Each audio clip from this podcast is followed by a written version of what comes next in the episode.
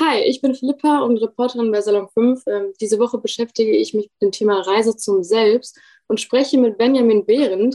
Magst du dich vielleicht einfach mal vorstellen? Ja, gerne. Hallo Philippa. Ja, ich heiße Benjamin Behrendt. Ich äh, bin wissenschaftlicher Mitarbeiter an der Uni Trier, arbeite da in den Bildungswissenschaften.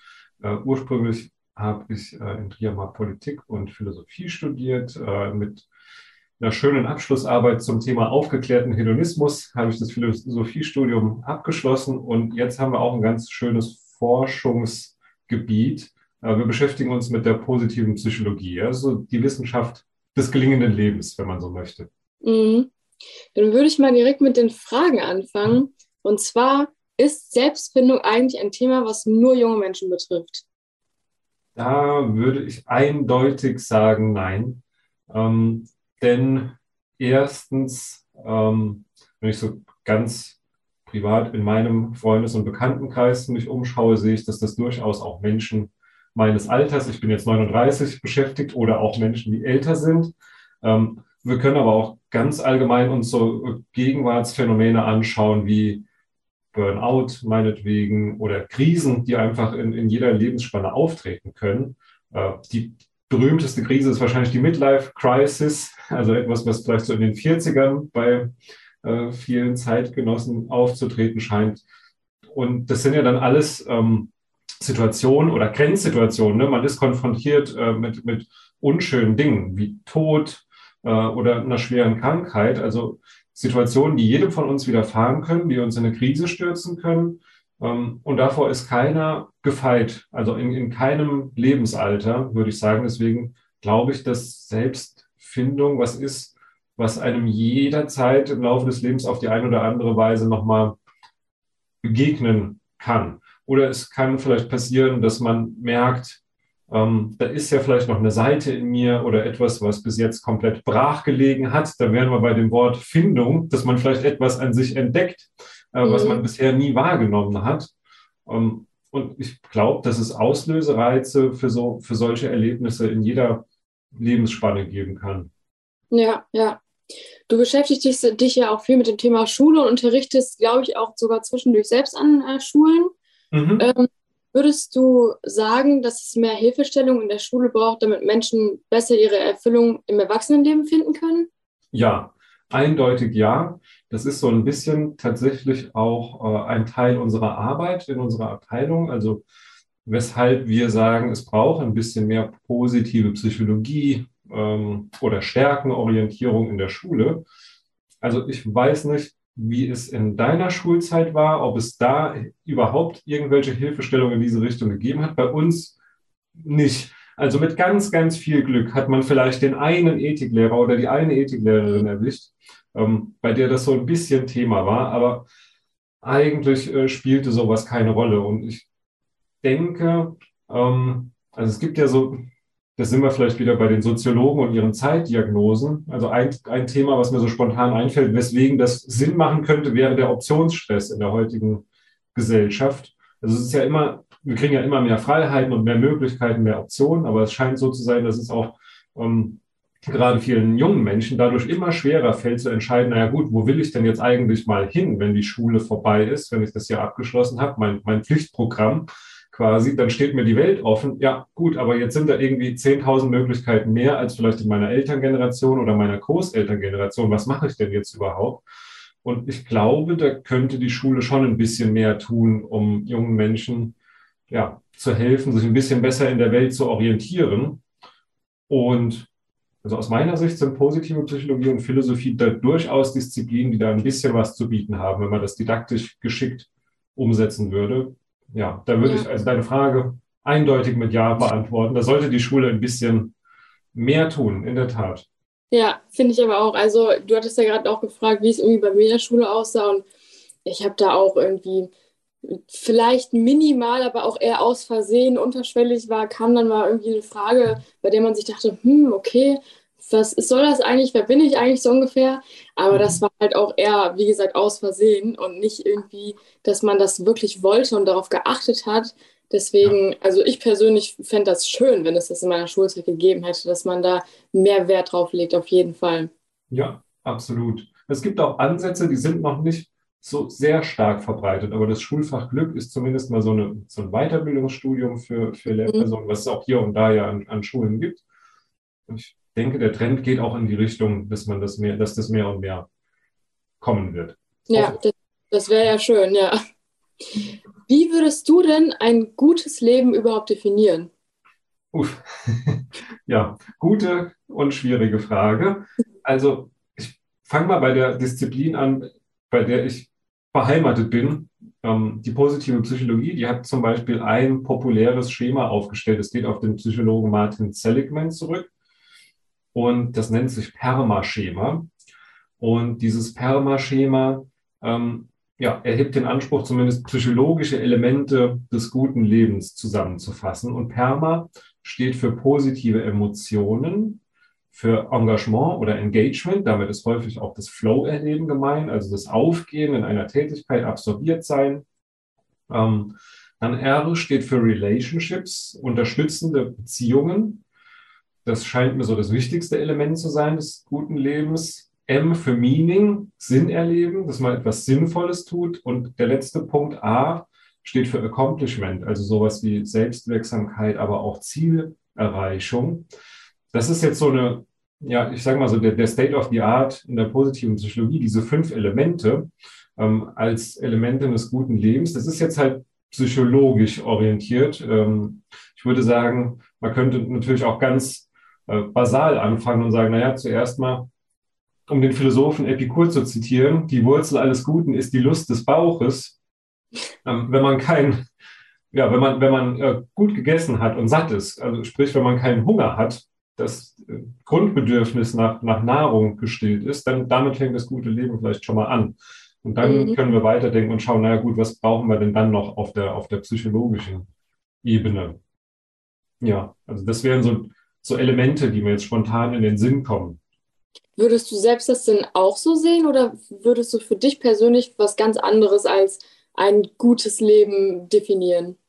Hm, nee, ich finde mich da schon wieder. Also ich glaube, wenn ich jetzt mir mein Leben anschaue, würde ich äh, tatsächlich auch sagen, dass die sozialen Beziehungen ganz elementar sind. Also dass man äh, gute, gute Freunde hat, nette Menschen in seinem Umfeld, für die man selbst was Gutes tun kann, die einem selbst was Gutes tun, Menschen, die einem gut tun, mit denen man ähm, ja, gut klarkommt. Das scheint mir ein ganz, ganz zentrales Element zu sein.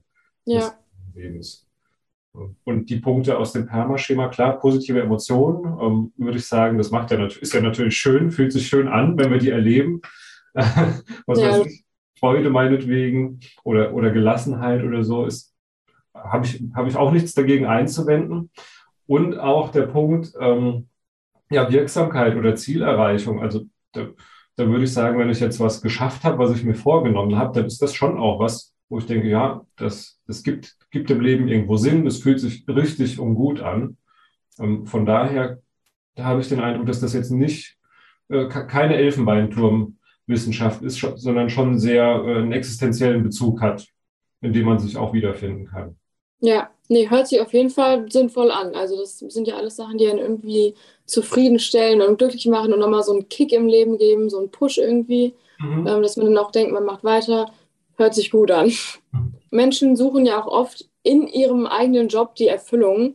Weißt, also was könntest du sagen, woher kommt das? Warum sucht man in seinem Job die Erfüllung? Ja, das ist äh, Arbeit, das ist so ein breites Feld, da fallen mir direkt viele Perspektiven an ein, auf die man schauen könnte. Also vielleicht zum ersten denke ich, dass wir schon, wir sind ja eine, eine sehr stark arbeitsorientierte Gesellschaft. Man könnte vielleicht sogar sagen, wir haben sowas wie einen Arbeitsfetisch. Ähm, also ich sage mal so, die Regelbiografie oder die Normbiografie in unserer Gesellschaft sieht ja schon so aus, man, man schließt die Schule ab und arbeitet dann doch einen sehr, sehr großen Teil seines Lebens. Deswegen glaube ich, ähm, wenn man das weiß, ähm, dass man sehr, sehr viel Zeit auf der Arbeit verbringen wird, vermutlich, es sei denn, man gehört vielleicht schon zu sehr, sehr gut begüterten Menschen. Aber nehmen wir an, das ist nicht so, weil Leute wie, wie du und ich wir müssen arbeiten gehen, um irgendwie über die Runden zu kommen. Ich glaube, dann liegt der Gedanke ein bisschen, äh, er liegt eher nahe als fern, zu schauen, naja gut, wenn ich schon so viel äh, Zeit auf der Arbeit verbringe, dann sollte es doch bitte schön auch was sein, was mich irgendwie erfüllt, was Spaß macht, wo ich ja vielleicht ab und zu auch mal gerne hingehe, etwas, was mich eher vitalisiert ähm, als auslaugt. Ähm, das, glaube ich, ist so der, der eine Punkt. Ähm, ich glaube aber auch, ähm, dass dieses sich in der Arbeit selbst zu verwirklichen, dass das schon auch ein bisschen so ein, ich sag mal, ein Mittelschichtsphänomen ist. Ich glaube, man darf auch nicht vergessen, dass es sehr viele Menschen gibt, einfach die ähm, ja, irgendetwas arbeiten müssen, um über die Runden zu kommen, die diese Ansprüche gar nicht äh, stellen können oder die gar nicht äh, auf den Gedanken kommen, die einfach, äh, naja, irgendwie denken, ich muss was arbeiten, egal was, Hauptsache ich komme damit über die Runden. Ja, deswegen glaube ich, das ist schon so ein bisschen auch nochmal ähm, je nach gesellschaftlichem mhm. Milieu sehr, sehr unterschiedlich, ob man diesen Selbstverwirklichungsanspruch an die Arbeit heranträgt oder nicht. Ja.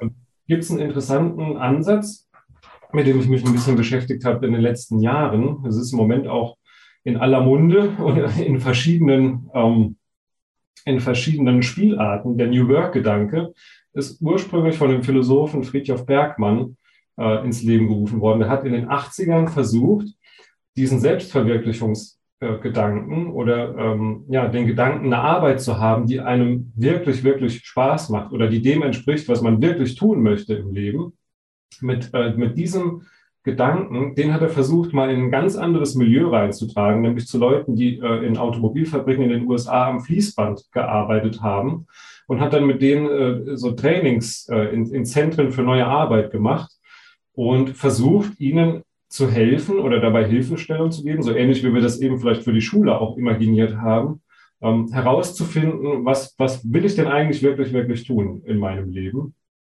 und ähm, das finde ich einen sehr, sehr spannenden und nach wie vor aktuellen Ansatz. Mhm. Kam denn schon irgendein Ergebnis bei heraus oder hat man da irgendwie schon ein Fazit gezogen? Also ich habe das Buch ähm, Neue Arbeit, neue Kultur von Friedhof Bergmann gelesen. Mhm. Und da beschreibt er sowohl positive Beispiele, also ich erinnere mich an ein Beispiel, wo er, wo er beschreibt, wie dann ein ein Fließbandarbeiter aus, der, aus dem Werk von General Motors in Detroit, der dann nach diesen äh, New Work-Interventionen auf einmal ein Yoga-Studio aufgemacht hat. Also er beschreibt so ein paar solcher Erfolgsbeispiele, aber er sagt auch, es gab natürlich erstmal große Widerstände äh, mhm. unter den Arbeitern, die dann gedacht haben, was will denn hier der Philosophieprofessor von uns? Spinnt ja. Also es ging dann wohl so weit, dass es sogar zu körperlichen Auseinandersetzungen auch okay. zum Teil. Also von daher, ja, das ist ähm, ein spannender Ansatz, aber ja. nicht ganz problemfrei natürlich. Das stimmt, aber es ist trotzdem wirklich spannend, muss man sagen. Ja. Ähm, dann kommen wir zur nächsten Frage. So, wenn man schon äh, über Erfüllung spricht, gehört ja auch so eine Art äh, Wohlbefinden dazu. Ähm, mhm. Was heißt denn Wohlbefinden? Also was gehört alles dazu und wann verspürt man Wohlbefinden? Ja, das ist ähm, eine Frage, mit der tue ich mich tatsächlich ein bisschen schwer. Also ich würde einerseits sagen, wir können auch bei dem Wohlbefinden nochmal auf den PERMA-Ansatz verweisen. Mhm. PERMA-Schema, ähm, diese fünf Elemente, von denen ich eben gesprochen habe, positive Emotionen, Engagement, soziale Beziehungen, Sinn erleben, Wirksamkeit oder Zielerreichung, ähm, von denen sagt die Psychologie, es ist empirisch bestätigt, also wir wissen, dass für all diese fünf Elemente, dass die äh, zum subjektiven Wohlbefinden der Menschen beitragen. Das, das kann man messen. Wenn man jetzt aber die Menschen fragt äh, nach ihrem subjektiven Wohlbefinden, dann ist das ja in der Regel so, man hat äh, einen Fragebogen, äh, und da steht meinetwegen drin, äh, ich fühle mich im Allgemeinen sehr wohl. Und dann kann ich ankreuzen von 1 bis 5 oder 1 bis 7 oder 1 bis 10. Ähm, und offensichtlich heißt Wohlbefinden irgendwie sowas, ja, es, es geht uns gut. Wir, wir, fühlen uns gut, das Leben mhm. fühlt sich gerade gut an, sorgenfrei. Ähm, aber wenn jetzt du und ich auf der Skala ankreuzen, sechs von sieben, also schon relativ Wohlbefinden ist ordentlich ausgeprägt, dann ist ja immer noch nicht klar, ob sich das, wie sich das für dich anfühlt, genauso anfühlt, wie es sich für mich anfühlt. Also deswegen mhm. spricht man in der Psychologie auch vom subjektiven Wohlbefinden.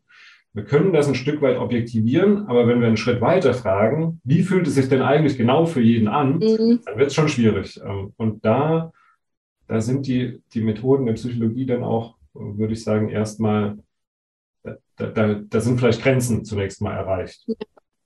Also würdest du auch gar nicht sagen, dass es da irgendwie so eine Art von Defin also klarer Definition gibt, sondern dass einfach jeder Mensch das für sich selbst irgendwie eine Definition von Wohlbefinden hat?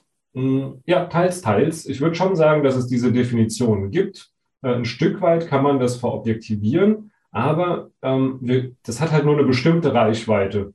Äh, das habe ich versucht damit zu erklären, dass da immer noch eben diese Subjekt, es bleibt ein subjektiver Rest. Äh, wir ja. können nicht herausfinden, ob es sich für dich genauso anfühlt wie für mich. Das ist, genau, das, das ist so ein bisschen der, der Rest, der offen bleibt. Ja, ähm, wir haben ja gerade schon, also du hast es ja in diesem äh, Perma-Schema auch ähm, erwähnt, dass man da ähm, Sachen auch irgendwie erreichen möchte ähm, und sich dann auch gut fühlt. Dazu gehören ja auch Stärken und Potenziale. Aber wie findet man seine eigenen Stärken und Potenziale überhaupt heraus? Da würde ich ganz einfach auf einen, einen schönen Charakterstärken-Test verweisen. Das äh, sogenannte VIA-Stärken-Inventar, also VIA geschrieben V-I-A, steht für Values in Action ähm, also Werte oder auch Stärken in Aktion. Und das geht zurück auf äh, einen Charakterstärken-Ansatz, der bereits 2004 publiziert worden ist in einem sehr dicken Buch von dem äh, Martin Seligman, einem der Begründer der positiven Psychologie, ein US-amerikanischer Psychologe, und seinem Kollegen Christopher Peterson, der mittlerweile schon verstorben ist. Die haben was ganz Interessantes gemacht. Die haben kulturübergreifend ähm, sich philosophische und religiöse Schriften angeschaut und geguckt, was wird denn eigentlich in verschiedenen Kulturkreisen von Menschen übereinstimmend als Stärke beschrieben. Dann haben die einen Kriterienkatalog aufgestellt und die sind jetzt ähm, dazu gekommen, im Moment ist das so der State of the Art, es gibt 24 Stärken, 24 Charakterstärken, die äh, kulturübergreifend gewertschätzt werden auf der Welt. Das sind dann beispielsweise Humor ist da eine Charakterstärke, ist vertreten, soziale Intelligenz, Selbstregulation ist dabei, Dankbarkeit, Hoffnung. Wenn man das äh, im, im, Netz recherchiert, da findet man sehr viel dazu zu diesem Charakterstärkenansatz. Und jetzt gibt es einen Test äh, in der deutschen Version, ähm, ist der äh, bei der Uni Zürich aufgestellt. Ähm, und die Seite äh, heißt www.charakterstärken.org. Charakterstärken mit AE.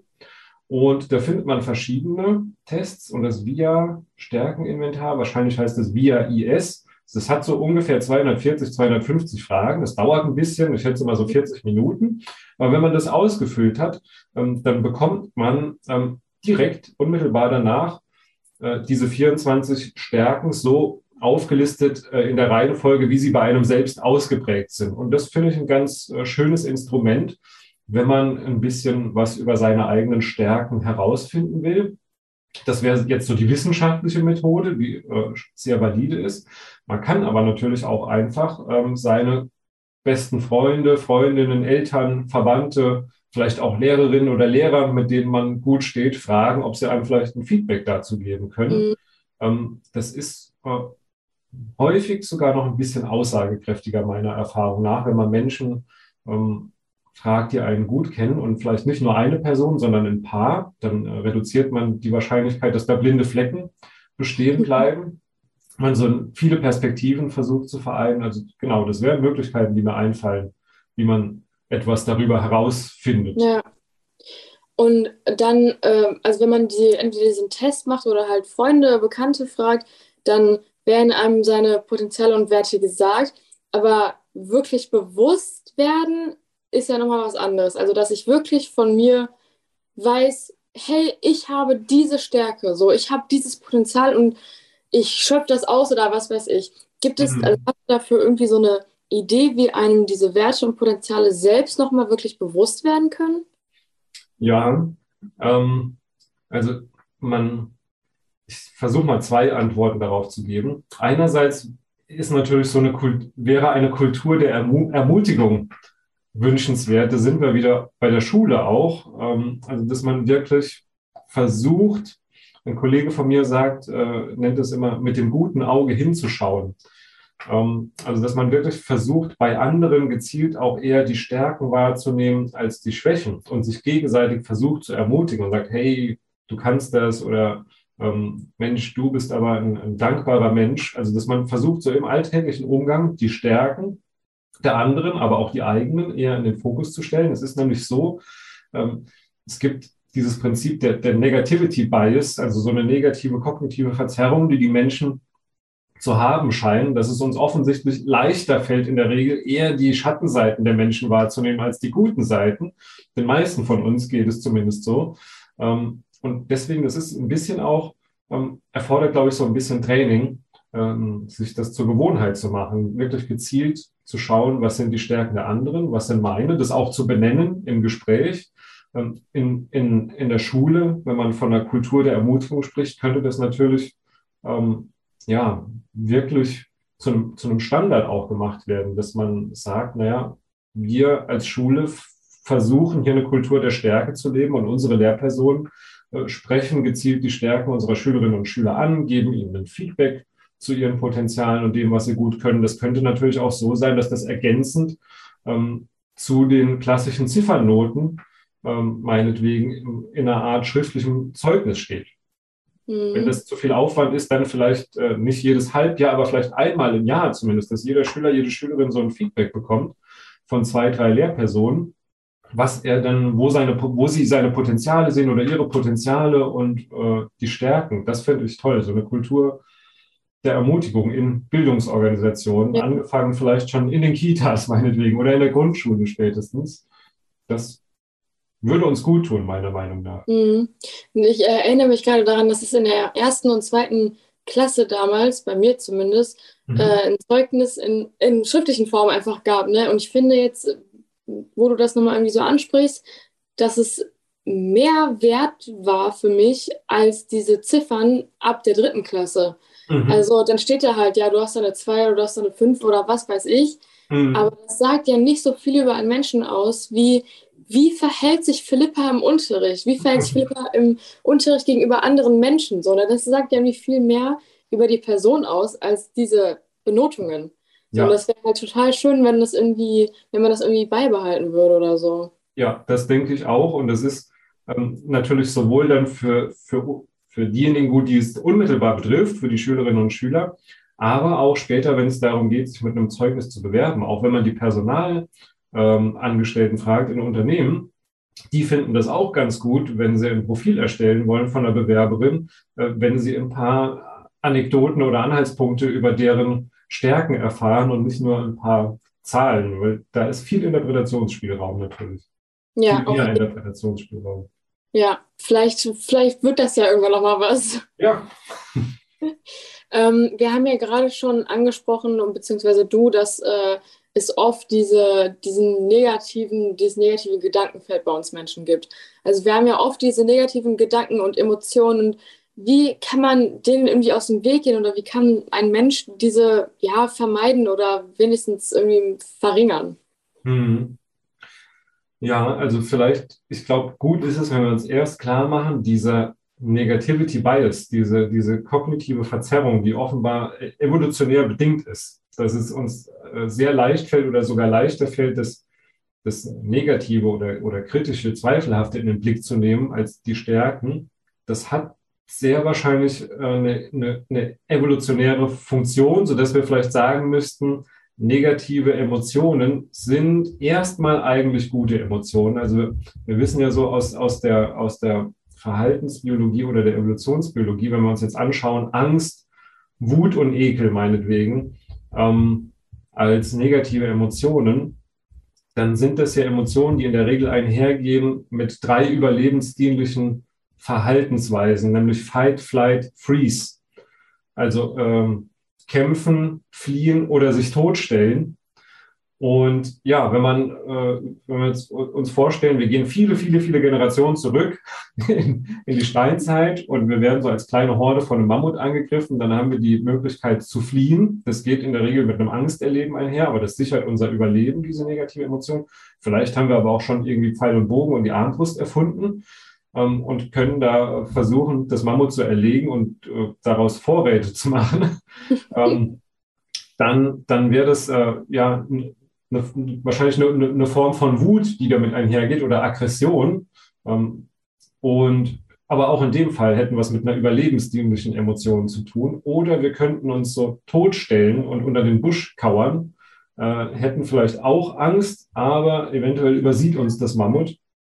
Und wiederum hätten wir damit unser Überleben gesichert. Also ich glaube, zuerst müssten wir uns klar machen, negative Emotionen sind eigentlich positiv, mhm. weil sie eine evolutionäre Funktion haben, das Überleben zu sichern. Aber problematisch ist es vielleicht dann, wenn die zu viel da sind oder wenn die auch immer dann auftauchen, wenn man sie eigentlich gerade nicht braucht.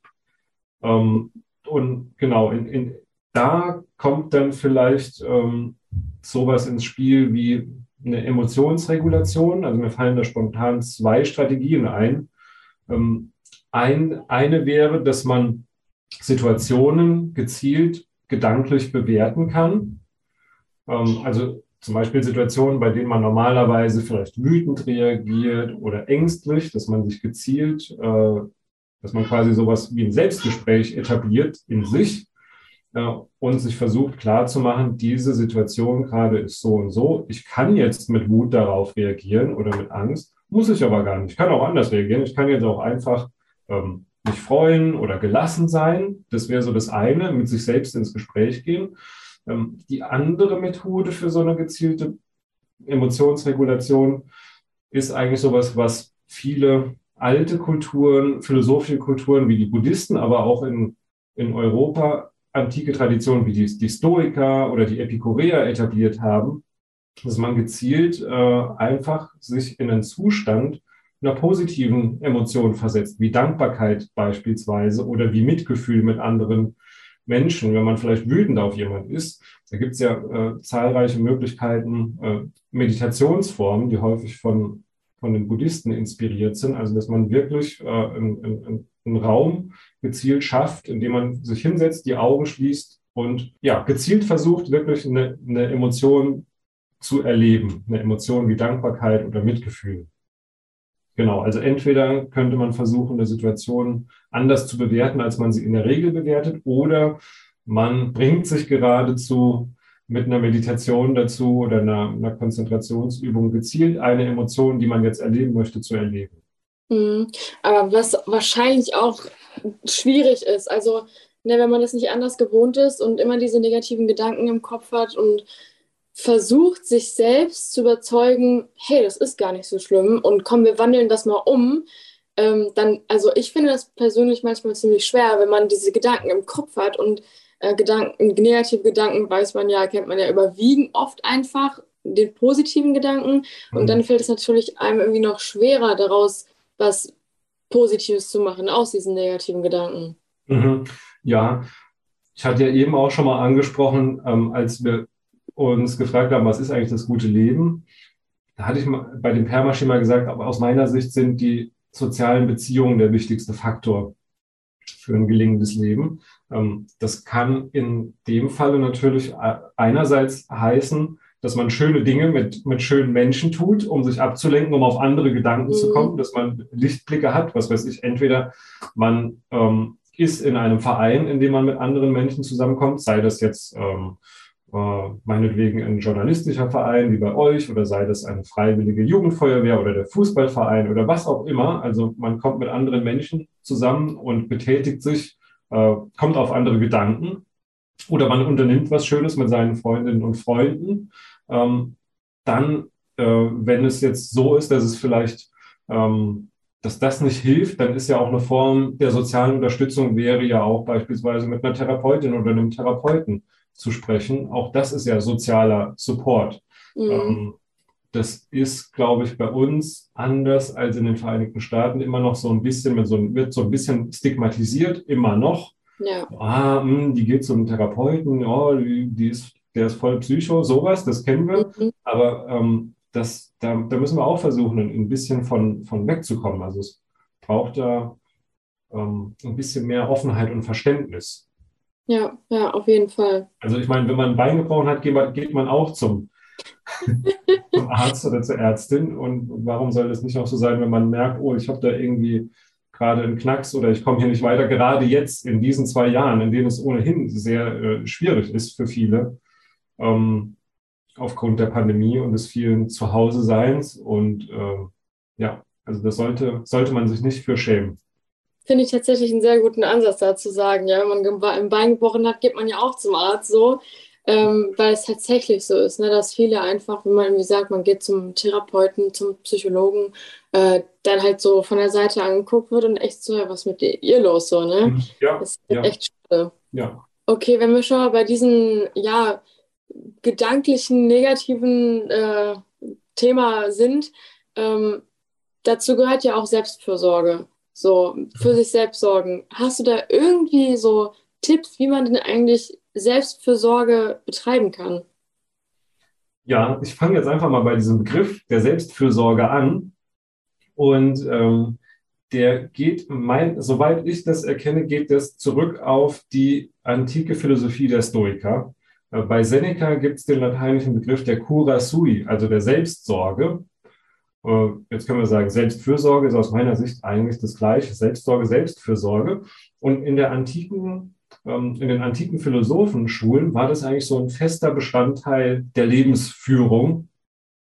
Und wenn ich jetzt bei Seneca nachschaue, dann ist da ein zentrales Element der Selbstsorge tatsächlich sein Ratschlag, den er immer wieder sich selbst gibt und auch seinen Schülern, dass man zunächst mal schauen soll, dass man sich mit den richtigen Menschen umgibt oder dass man sich die richtigen Menschen sucht, die einem gut tun. Das kann jetzt die Wahl der Freunde betreffen, also dass man quasi, damit es einem selbst gut, sich mit Leuten umgibt, die einen unterstützen mhm. und, den, und die man selbst auch unterstützen kann. Also bei, bei Seneca habe ich den schönen Satz gelesen, umgib dich nur mit solchen Menschen, die dich besser machen oder die du besser machen kannst.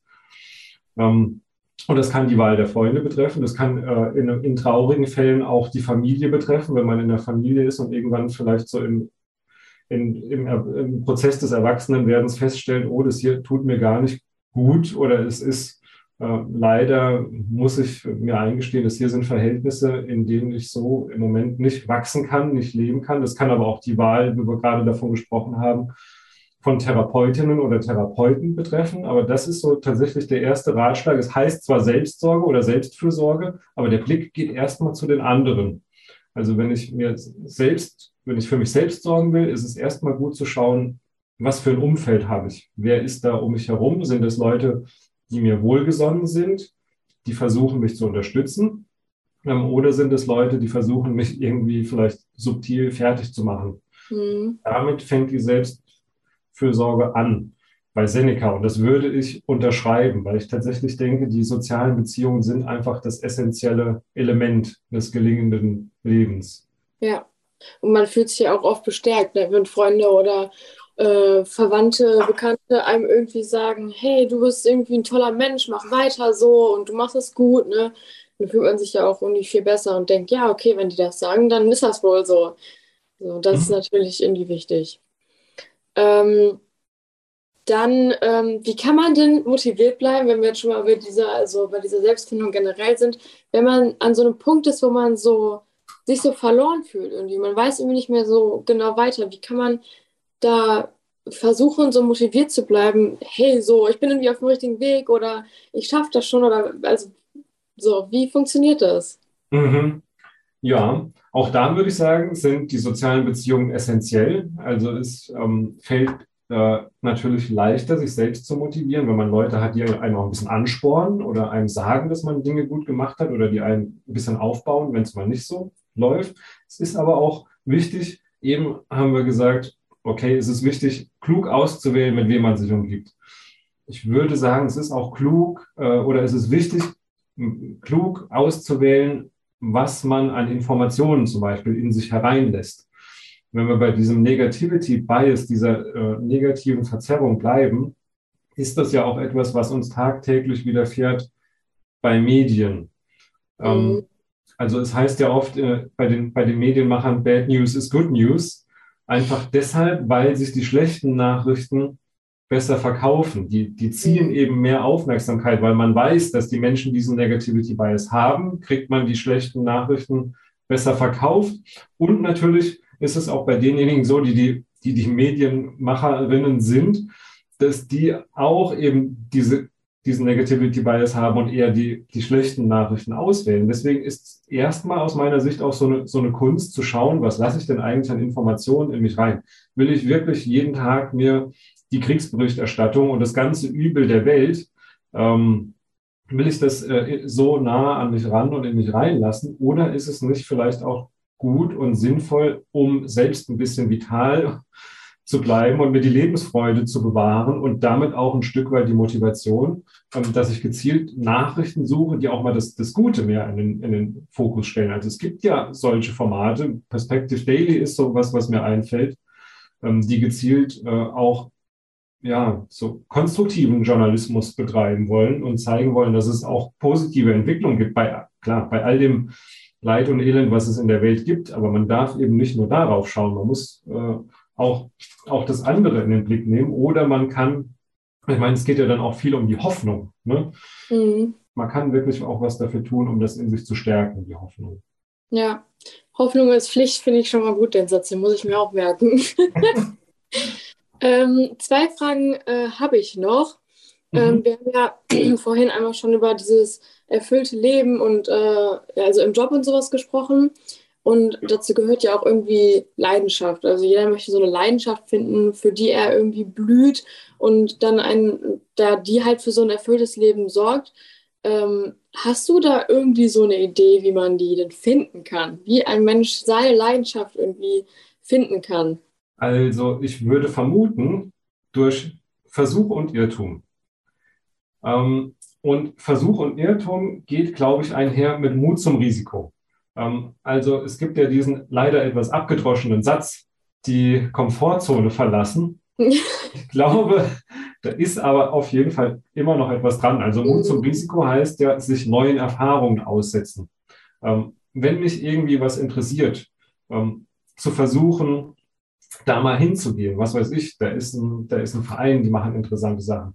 Oder es könnte ja auch so sein, so ein Klassiker ist vielleicht, wenn man jung ist, man hört oft von allen Seiten, ah, Kind, du musst äh, BWL studieren, meinetwegen, weil BWLer werden immer gebraucht. Oder du musst Jura studieren, weil Anwälte werden immer gebraucht. Aber wenn man in sich vielleicht Widerstände spürt und merkt, nee, aber ähm, keine Ahnung, die bildenden Künste interessieren mich doch mehr. Also wenn ich eine Leidenschaft entwickeln will, dann brauche ich unter Umständen Mut, mich ähm, ein Stück weit aufzulehnen gegen mein Umfeld oder den Mut, meinen eigenen Weg zu gehen. Ähm, sonst bleibe ich vielleicht in Bahnen, in, in die ich gar nicht gehen will oder in die ich nicht gelangen will. Also ich glaube, ohne Mut zum Risiko oder dem Mut, sich neuen Erfahrungen auszusetzen, ist es schwer, so eine Leidenschaft zu finden, weil man muss irgendwie auch ein bisschen ausprobieren und schauen, ist es das Richtige für mich oder nicht. Deswegen würde ich sagen, es, es erfordert sowas wie einen Mut zum, zum Experimentieren mhm. mit, dem, mit dem eigenen Leben und zu schauen, was ist denn eigentlich was für mich? Und wenn ich dann merke, oh, da, da blühe ich auf, ich glaube, das ist, ist was, was man dann unmittelbar merkt, ob das jetzt eine Leidenschaft in mir entfacht oder eben nicht. Ja, das ist, glaube ich, auch ein, ein, ja, so eine Art Fehler zu denken, dass man seine Leidenschaft finden kann, ohne was dafür zu tun. Ne? Also, dass man, dass sie einem halt herbeifliegt. So. Ja. Das glaube ich, dass viele genau das denken und es halt nicht so ist. Man muss halt irgendwie was ausprobieren, um zu wissen, gefällt mir das oder gefällt mir das nicht. Wenn man es nicht ausprobiert, dann weiß man es halt nicht. Ja, man muss versuchen, so ein bisschen antigravitativ unterwegs zu sein. Mm, ja, das stimmt gegen die eigenen inneren Schwerkräfte und, und Ängste und Zweifel aufzulehnen und es einfach mal zu probieren. Und das ist ja. natürlich nicht einfach, aber das kann man machen. Eine letzte Frage habe ich noch. Ja. Warum ist Achtsamkeit im Alltag so wichtig? äh, ja, diese Frage, ähm, ich habe dazu meine Frau gefragt, weil meine Frau, die beschwert sich immer so ein bisschen, dass ich so unachtsam sei. habe ich gedacht, die Frage, die gebe ich mal weiter. Und das, was ich jetzt dann zu Protokoll gebe, das basiert ein bisschen auf dem, was mir dann meine Frau gesagt hat. Okay. Warum sie sich auch immer so beschwert und sich so wenig achtsam sei. Und das, ähm, also sie sagt, dass Achtsamkeit eine, für sie eine ganz wichtige Form der Wertschätzung ist für das Gegenüber. Und äh, ich bin zum Beispiel jemand, der häufig abschweift, wenn ich so im Gespräch bin oder man, man sitzt zusammen beim Essen, dann komme ich schnell in Gedanken rein und denke über irgendwas nach, über die Arbeit, über den nächsten Tag oder was auch immer. Und Achtsamkeit heißt ja, wenn ich das richtig verstehe, dass man im gegenwärtigen Moment ist, also im Hier und Jetzt, dass man da ist. Und genau, meine Frau sagt, es ist ganz wichtig für sie im, im sozialen, im sozialen Umgang. Das ist eine Form von Respekt, dass man einfach da und präsent ist äh, für die Menschen oder bei den Menschen, mit denen man gerade äh, sich umgibt oder mit denen man umgeben ist. Und was ich jetzt zum Glück nicht tue oder wirklich nur sehr selten tue, was aber äh, schon, würde ich sagen, so ein nerviges Phänomen unserer Zeit ist, ist, man ist zusammen und alle schauen in ihr Smartphone. Mhm. Da würde ich sagen, das ist eine Form der Unachtsamkeit, die auf jeden Fall auch so ein bisschen äh, ja, mangelnde Wertschätzung vielleicht ausdrückt. Ähm, also man ja. unterhält sich schön und auf einmal schaut das Gegenüber irgendwie mal gerade für 30 Sekunden ins Telefon. Finde ich persönlich immer blöd. Ähm, ja, genau. Deswegen würde ich sagen, Achtsamkeit gebe ich meiner Frau recht. Das hat was mit, mit Wertschätzung zu tun, dass man eben hier und jetzt präsent ist für die Menschen, mit denen man gerade zusammen ist. Und das hat sie auch noch äh, ergänzt. Ähm, es ist auch wichtig, um wahrzunehmen, wie geht es mir eigentlich gerade? Was sind denn gerade so meine Bedürfnisse? Ist das hier gerade der richtige Film für mich, der richtige Kontext? Will ich gerade das tun, was ich hier tue? Also so bei der, bei der Sache zu sein, ähm, so eine Selbstwahrnehmung zu haben und dadurch vielleicht auch richtige, richtig entscheiden zu können. Mhm. Was dann wahrscheinlich auch einhergeht mit all den anderen Fragen, die ich da vorgestellt habe. Ne? Also wenn man achtsam mhm. ist, auf sich selbst achtet, wird einem vielleicht äh, bewusst, was man gerne macht, was man nicht macht. Wo, dann mhm. weiß man, wie, was ist meine Leidenschaft, was nicht. Also zum ja. Beispiel. Ne? Ja. Und Darüber haben wir, habe ich äh, dann auch noch kurz mit, mit meiner Frau gesprochen. Das war ein Punkt, der uns dann noch eingefallen ist. Ähm, es ist natürlich so, dass unsere Aufmerksamkeit äh, ständig versucht wird zu kapern. Äh, sei das in den sozialen Medien durch Algorithmen, die gezielt uns äh, jetzt äh, Artikel posten oder äh, Dinge anzeigen, von denen der Algorithmus weiß, das gefällt uns oder mhm. gefällt uns wahrscheinlich. Ähm, oder Apps, die ständig irgendwie aufleuchten oder wimmeln oder klar, Werbung, der Klassiker. Also man wird ständig, äh, es hat mal, ich glaube, es war ein Informatiker, den Begriff geprägt der Aufmerksamkeitsökonomie. Also unsere Aufmerksamkeit ist ja auch eine ökonomische Ressource für die Industrie, die versucht wird zu kapern.